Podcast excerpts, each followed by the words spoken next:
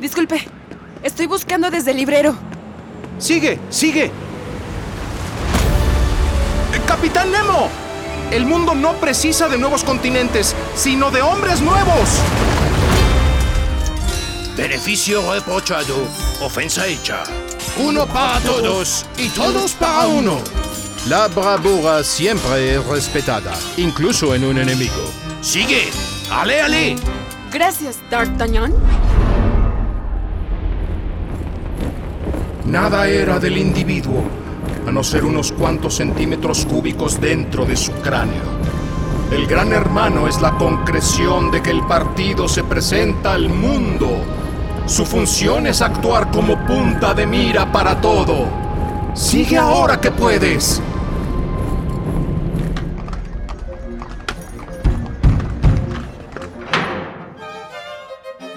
Divide tu día en partes y a cada una asígnale una tarea, sin dejar un cuarto de hora, diez minutos ni cinco siquiera sin algo que hacer. Cuando sea así, observarás que no necesitas compañía, conversación ni simpatía de nadie y lograrás vivir con la independencia que todo ser humano debe aspirar. Gracias, señorita Jane Eyre. Sigue leyendo, sigue escuchando. Esto es Desde el Librero, un podcast de Librerías Gandhi. Bienvenidos, queridos lectores.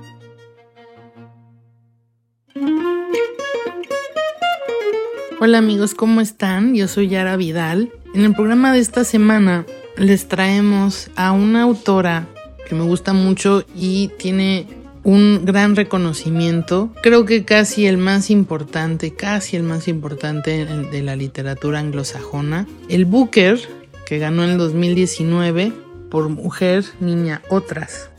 Estoy hablando de Bernardine Evaristo, esta autora británica que tiene más de 40 años escribiendo y creando y que bueno, pues llegó el reconocimiento a través de esta novela. Pudimos platicar brevemente en la antesala de la Feria del Libro de Guadalajara, gracias a nuestros amigos de Ashet de ADN de novela. Y pues bueno, está en inglés la entrevista, pero los invitamos a entrar a mascultura.mx, ponen en el buscador Bernardín Evaristo y ahí van a encontrar la entrevista en español. Queremos hacer también este ejercicio porque yo creo que vale la pena tener la oportunidad de escuchar también para la gente que puede hablar inglés sin problema, tener el audio directamente y así tenemos un montón de entrevistas que vamos a estar haciendo este ejercicio. También les traemos en Escucha para leer una velada en la librería Morisaki, una dramatización de la novela de Satoshi Yagisawa. Es una trilogía, pero esta es la primera parte. Ya pueden encontrar la segunda parte desde este mes en nuestras librerías y está publicado gracias a un sello de Editorial Urano en letras de plata. En nuestra sección de sátira, una sátira especial sobre los alienígenas. Esperamos que sea de su agrado. Comenzamos. Desde el librero presenta Horrores de redactores. Queridos redactores, el espíritu de la Navidad ha tocado esta columna, por lo que hoy no vamos a regañar a nadie, ni a juzgar erratas propias ni ajenas. Como la Navidad se trata de ser generosos con nuestros semejantes y de cocinar comida deliciosa, hoy les traje 5 consejos de Daniel Casani para escribir frases eficientes. Hablando de comida, el libro que contiene estos consejos se llama La cocina de la escritura y es toda una compilación de razones por las cuales la escritura es tan importante y debemos cuidarla para comunicarnos mejor. Esta obra contiene estrategias para ordenar y desarrollar ideas, reglas de escritura, así como trucos para enganchar a nuestros lectores. Ahora sí, aquí van los cinco consejos que harán que nuestros textos, ya sean investigaciones, cartas de amor o postales navideñas, resulten eficientes. Queden en el punto, emocionen al receptor, no provoquen confusiones ni se vuelvan aburridas. 1. Ten cuidado con las frases largas. Vigila las que tengan más de 30 palabras y comprueba que se lean fácilmente. No todos somos José Saramago. 2. Quédate solo con lo esencial. Elimina las palabras y los incisos irrelevantes. A muchas personas nos encanta extendernos en nuestros escritos, pero esto nos lleva a perder lectores. Recuerda que las personas pueden aburrirse cuando ven mucho texto. 3.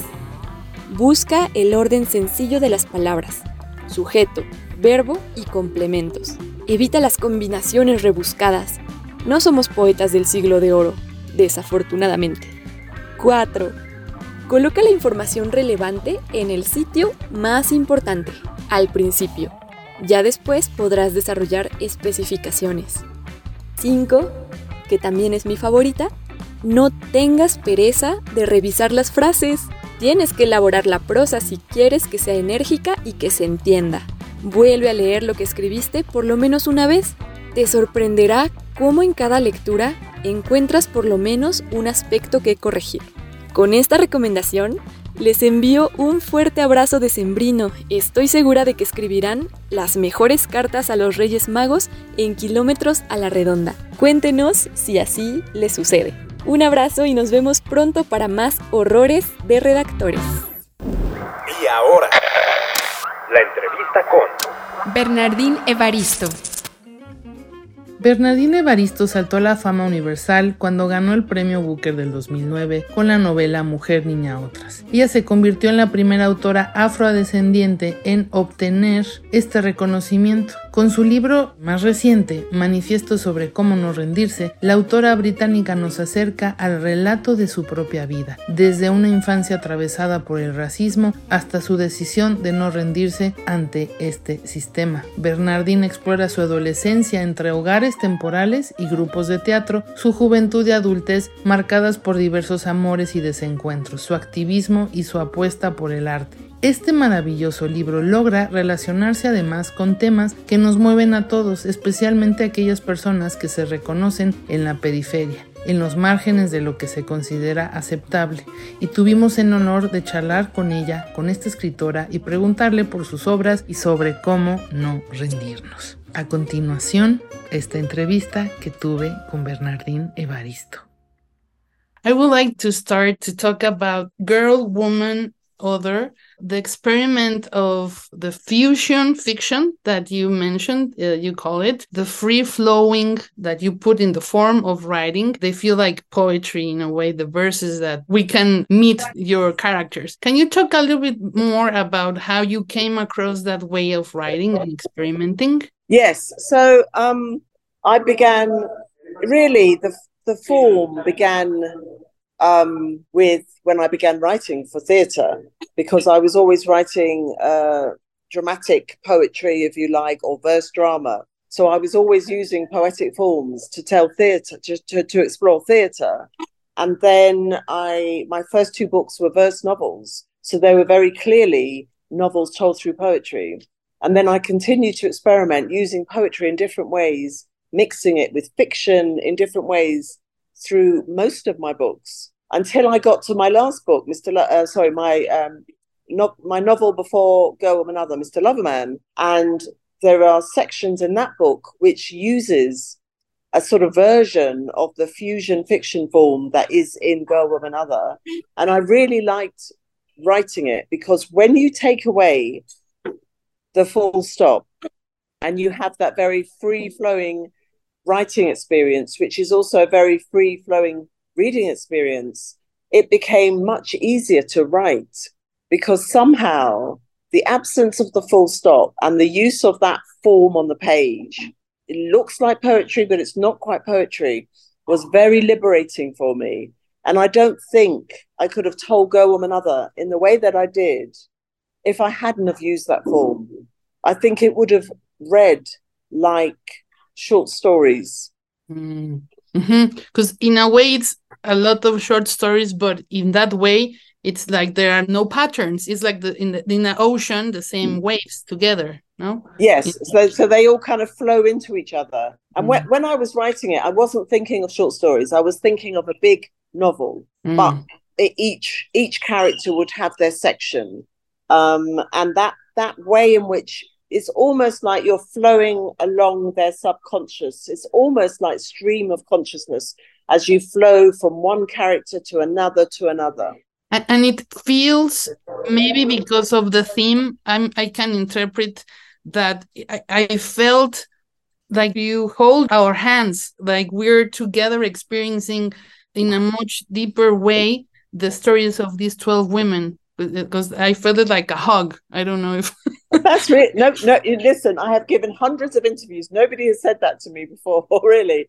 Um, so that's a very that's a very interesting response. But I mm. think I think what happens is with that form, it's that it's almost as if the language doesn't become a barrier between you and the reader. Almost as if the language disappears and you're just in the story. That may sound like a strange thing to say, but I think it is almost like a magical thing happens. And and because the language isn't a barrier, it's almost like you, the reader, are really close to the stories.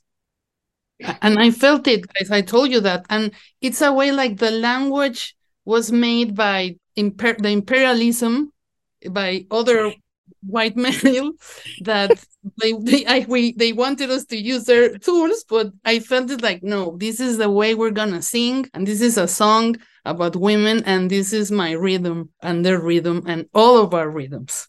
So i love i love are you an academic? No i studied literature. I made this magazine about books but no I'm oh, you sound like an academic in a good way. Oh, but you know you're right. But you're right because you know, there are people who think if you tell a novel, if you write a novel, you have to stick to the rules. And there are certain rules of language and form that you must obey. And my imperative has always been to break the rules because the rules weren't made for me and I don't fit into the rules. And so this this to some people, girl, woman, other is an aberration, I'm sure, because it's like, but where's the plot? You know, how do I how do I know when to finish and start sentences? Well, no, you don't. You just have to you have to go with the flow and that's it, right? And then yeah. you get what you get from it. And I was thinking, even so, I, um, I think when when an artist creates something like this and resounds in the unconscious mind, uh, and in a way, we interconnect and we are able to to break barriers together. You put it in, and we received it. Because I was thinking how Finnegans Wake at, at this moment, at the moment of, of, James Joyce and this astonishing new author and so on, put his rules. Why couldn't we and you, as an author, put your own rules? I mean, that, that you know, that's right. That's right. And you know, it's very interesting because it, the, the, I consider this book, Girl, Woman, Other, to be a radical experimental, queer, inclusive text. Mm-hmm. And it breaks all the rules. But once it won the Booker Prize, it got beyond my normal readership of exactly. people who would be attracted to my work and it went out into the world and i you know it's out there in over 40 countries now 40 languages i've been traveling all over the world and people relate to it you know especially women all over the world and i'm always astonished but there's something about the fact that this book broke the rules that meant that I could do what I did and people can connect to it in lots of different ways, even though they may not be Black British women. And I find that I find that really fascinating. Yeah, because you're connected to other people that in, in other women are and men also that are intertwining their own slavery in their own micro organism as a family, institution, government, yes. and so on. So yes, yes and, and that's right. And you're like some people, some people will reduce the book to being about identity, which I disagree with because you know they always put that label on my work, on Black women's work, Black work. Oh, it's about identity. But I say to them, no, the book is about many things. You just can't see it. You know, it's about it is about family. It's about mothers and daughters, right? There are yeah. four main mothers and daughters um, out of the characters. So that's, hang on, that's eight. Eight of them are mothers and daughters, and then lots of other mothers and daughters, right? Who are not in the main, you know, as uh, not the main protagonists. And then all these relationships, all these different kinds of relationships that are going on, all these people in their relationship to work as well. you know, there are layers upon layers upon layers that are that are kind of universal, you know, beyond race, if you like. Although in my book, the specifics are that they are people of color mainly. Um, but yeah, Lemas es la revista oficial de librerías Gandhi, la cual la puedes adquirir en todas nuestras librerías a nivel nacional. No te olvides además que si ese mes se te fue comprar un número o quieres otro ejemplar, puedes ingresar en revistalemas.mx o gandhi.com.mx para adquirir los números anteriores por 25 pesitos. Una de las mejores cosas que nos pueden ocurrir en la vida es encontrar nuestro lugar en el mundo. Quien ya conoce su pertenencia a uno o varios sitios, a una red de personas y a ciertos libros, lo tienen todo. Aún más cuando esta pertenencia no nos limita, sino que se convierte en el espacio para ser nosotros mismos. Para cerrar el año con mucho amor a la literatura y agradecimiento por la posibilidad de compartir lecturas, preparamos este número, un club del cual todos los lectores empedernidos formamos parte. Somos las personas que creemos en un mundo más comprensivo, amplio y emocionante, porque la ficción nos reveló que esto existe. En esta edición 175 de Leemas aparecen cuatro adelantos exclusivos de obras que no podemos terminar el año sin leer. La emocionante novela histórica de Millie Bobby Brown, un manifiesto a resistir lleno de valentía, escrito por Bernardine Evaristo, el relato más reciente de Toño Malpica y la alegría de habitar una librería narrada por Satoshi Yagisawa. Para todos aquellos que se preguntan si sus lecturas de la infancia los deschavetaron y los hicieron parte de este club, la respuesta es sí. Para comprobarlo, charlamos con Sam Taplin y Alex Firth, quienes cumplieron su sueño de niños, escribir historias para la aclamada editorial Usborne, que cumple 50 años. Y hablando de sueños, Jorge E. Fernández escribió sobre el rescate de su amada librería, Pérgamo. Se unen a este club las voces de escritores para todos los gustos, Guadalupe Loaesa, Patrick Morgan, Lola Horner, José Retic y Mónica Castellanos. Además, siete autores y amigos de la revista nos platicaron lo más extraño que les ha pasado en una librería. De regalo de Sembrino incluimos un calendario de Adviento con recomendaciones de libros sobre bibliotecas, librerías y lectores, que esperamos les guste mucho. En este quijotesco camino bordeado de librerías y poblado de amigos, queremos caminar durante muchos años más. Puedes conseguir este número en librerías Gandhi, gandhi.com.mx y revista Lee Más. Y sean bienvenidos al Club de los Bibliómanos. Y que la ficción siempre viva en nuestros corazones. Hoy, en Breviario Cultural, te presentamos Sátira, señal de emergencia extraterrestre. Atención, esta es una llamada de emergencia. Cosas extrañas están ocurriendo. Un cohete extraterrestre ha bajado del cielo y está aterrizando, generando cientos de pesadillas en la comunidad. Hemos llegado a Marte. Repito, hemos llegado a Marte. Vemos un pequeño pueblo. Iremos a hablar con sus habitantes. Una sombra se acerca. Me parece familiar. ¿Es? ¿Es? ¿Mamá? Ha pasado un año desde la última expedición que hicimos a Marte. Casi todos los habitantes han muerto. Parece ser que de varicela. Creemos que antiguos colonizadores fueron quienes los contagiaron. Finalmente podremos colonizar.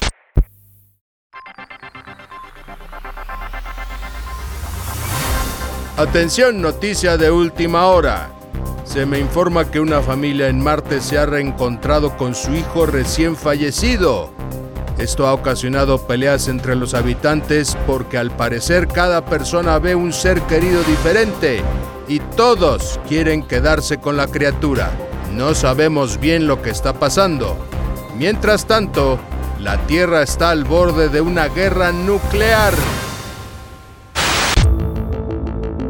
¿Quieren saber lo que ocurre a continuación? Vengan por las crónicas marcianas de Ray Bradbury a Librerías Gandhi.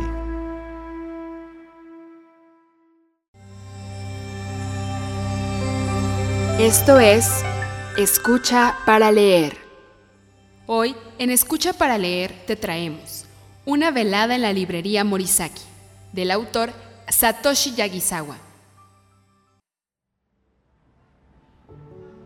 Los días en que no tengo que ir al trabajo me dedico a caminar por esas estrechas callejuelas de siempre a las que estoy acostumbrada. Hoy, en esta cálida tarde de octubre, con el aire a mi alrededor henchido de paz y tranquilidad, noto cómo la piel se cubre tenuemente de sudor bajo la bufanda que traigo enrollada con laxitud. En este barrio, incluso en las horas diurnas de una jornada laborable, la gente con la que me cruzo camina sin prisas, lo mismo que yo. Y de vez en cuando, detienen sus pasos y desaparecen sin el menor ruido, absorbidos hacia el interior de la librería que se alza a su vera. Estamos en Himbocho, Tokio, un barrio un poco particular, en el que la mayoría de los establecimientos comerciales son librerías.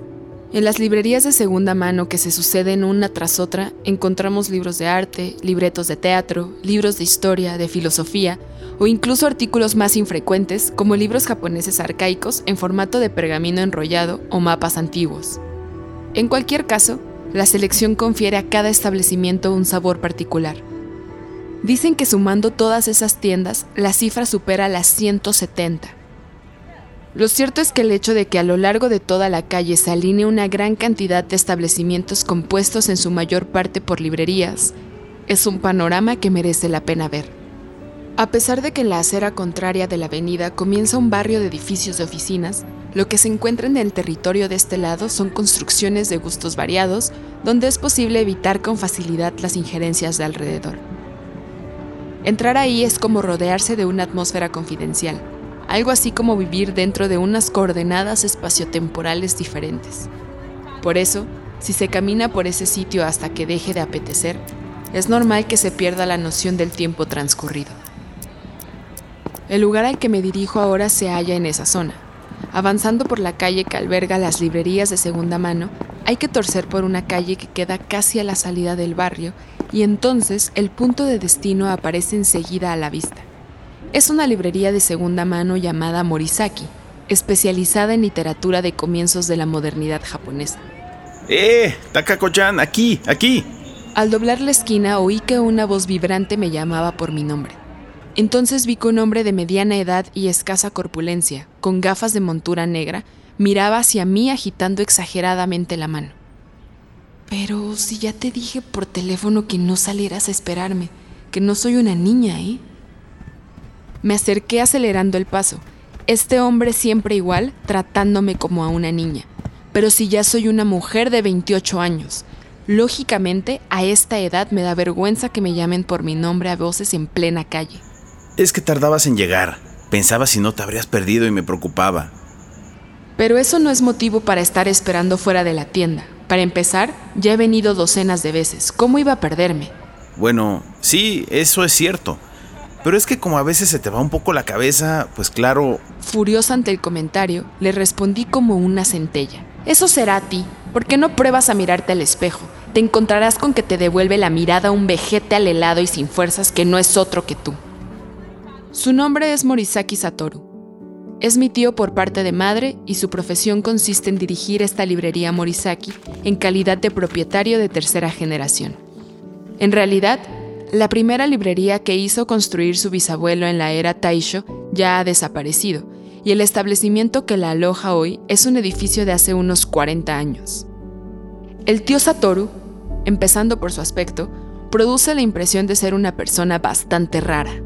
Siempre se viste con ropas desgastadas, calza unas sandalias a la antigua y lleva el pelo tan revuelto que se diría que no ha pasado nunca por la peluquería. Encima, no solo dice cosas estrambóticas, sino que, como los niños, suelta tal cual lo que le pasa por la cabeza. En suma, que es un sujeto bastante indomable.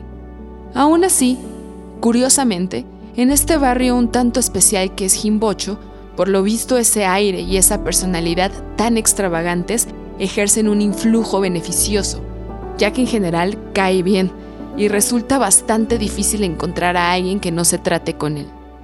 La librería Morisaki de mi tío es una construcción de madera a la antigua, de dos pisos. Un lugar vetusto al que el calificativo de librería de viejo le viene que ni pintado.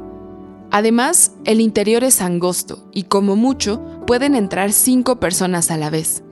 Por si fuera poco, hay tantos libros que no solo ocupan las baldas de las estanterías, sino que también hay volúmenes encima de cada fila o sobre el tope, o colocados en el suelo, arrimados contra la pared o detrás del mostrador de venta, formando un conglomerado tal que en todo el establecimiento flota ese olor a moho tan característico de los libros viejos. En general, los libros que se venden aquí son ejemplares baratos, con un precio entre los 100 y los 500 yenes. Pero también hay algunos volúmenes valiosos, como primeras ediciones de obras de autores de renombre. Comparado con los tiempos del abuelo, el número de gente que busca libros de segunda mano ha disminuido. Y según escuché más de una vez, el negocio ha pasado por momentos difíciles.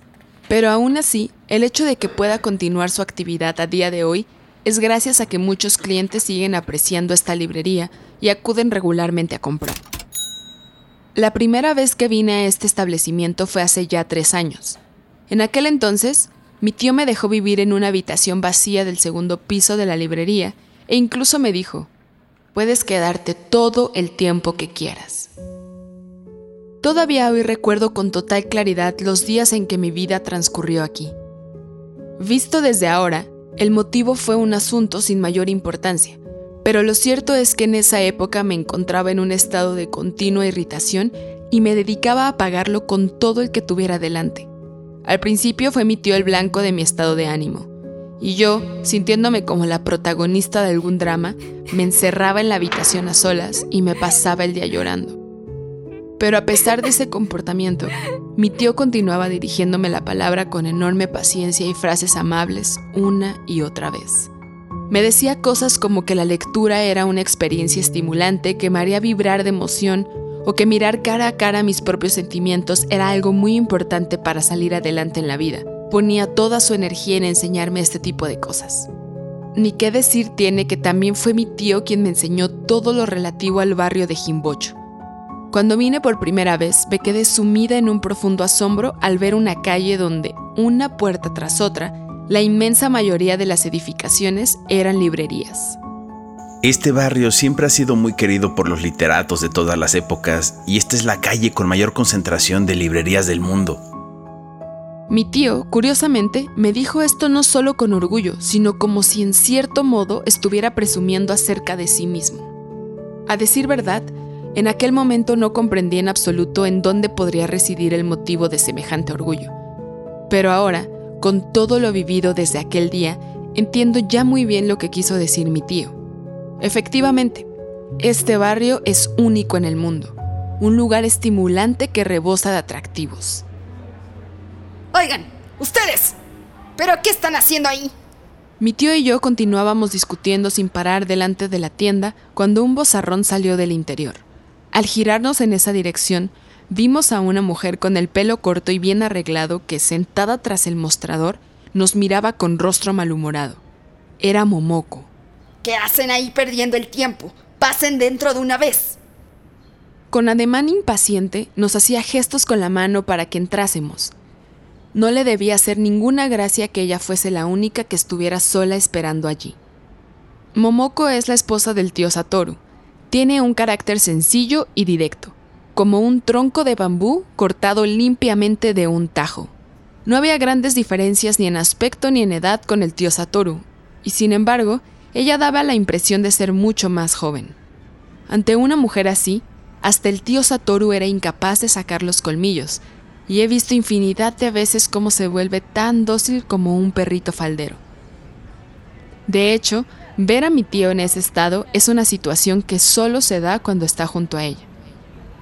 En realidad, debido a ciertas circunstancias, Momoko se separó de mi tío hace unos cinco años y estuvo viviendo así durante largo tiempo, pero hará un mes regresó sin mayor problema. Desde entonces, el manejo de la librería lo llevan entre mi tío y ella.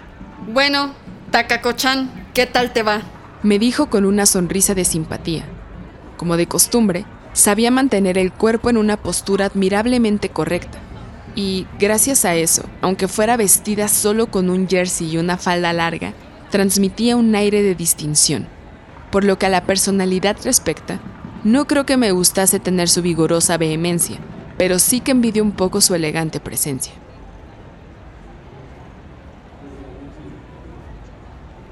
Bien, sin nada en particular. El trabajo también va sobre ruedas. ¿Y tú, Momoko? Yo, pues, bien sana, como puedes ver.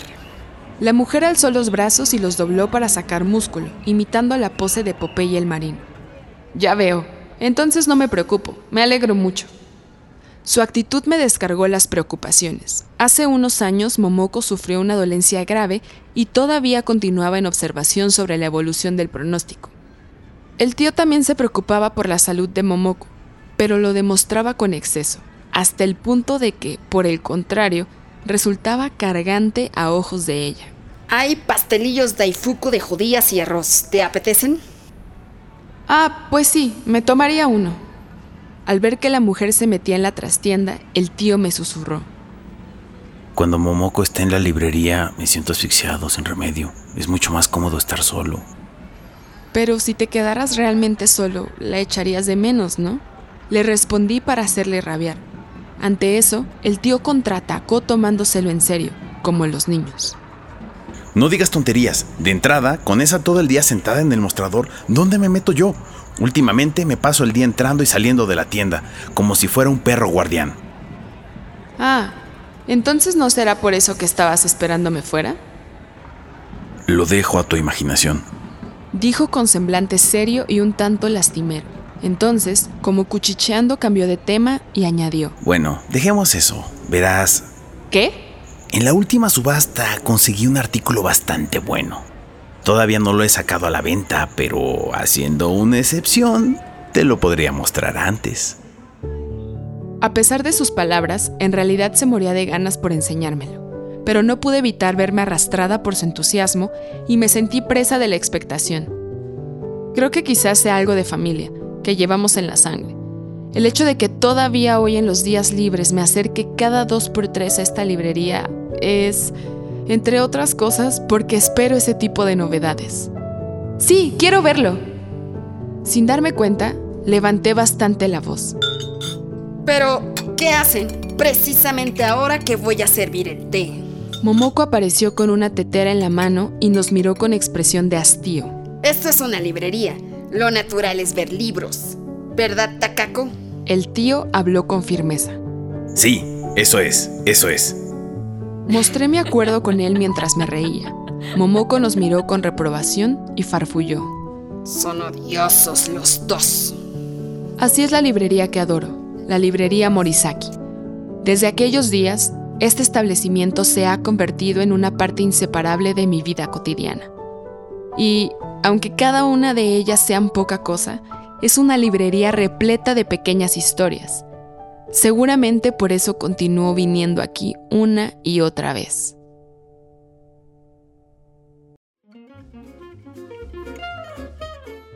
Amigos, esperamos que haya sido de su agrado el poder escuchar esta charla con Bernardín y todo lo demás que les preparamos. La siguiente semana vamos a escuchar el final de nuestra plática y pues otras sorpresitas además que siempre les traemos cada semana. Les agradezco que nos hayan acompañado, no sin antes recordarles que nos califiquen en la aplicación donde nos están escuchando, que según nuestras estadísticas puede ser Apple o puede ser Spotify, que son las plataformas principales donde están escuchando y también en nuestro canal de YouTube están escuchando nuestro podcast. Nuestro canal de YouTube es Revista Alemas de Librerías Gandhi. Además de escuchar nuestros podcasts, escuchan cada semana nuestros programas programas en vivo como Más Libros Más Libres, que es una plática que sostiene cada quincena Trueba con eh, Oscar de la Borbolla sobre algún tema relacionado con el mundo de la literatura y la filosofía y el arte. Y los miércoles Más Novedades, donde les traemos también los miércoles a las 8 de la noche, tiempo México, nuestras eh, novedades, nuestras recomendaciones de toda la oferta que tenemos semanalmente. Les hacemos una preselección que esperamos sea de su agrado. Y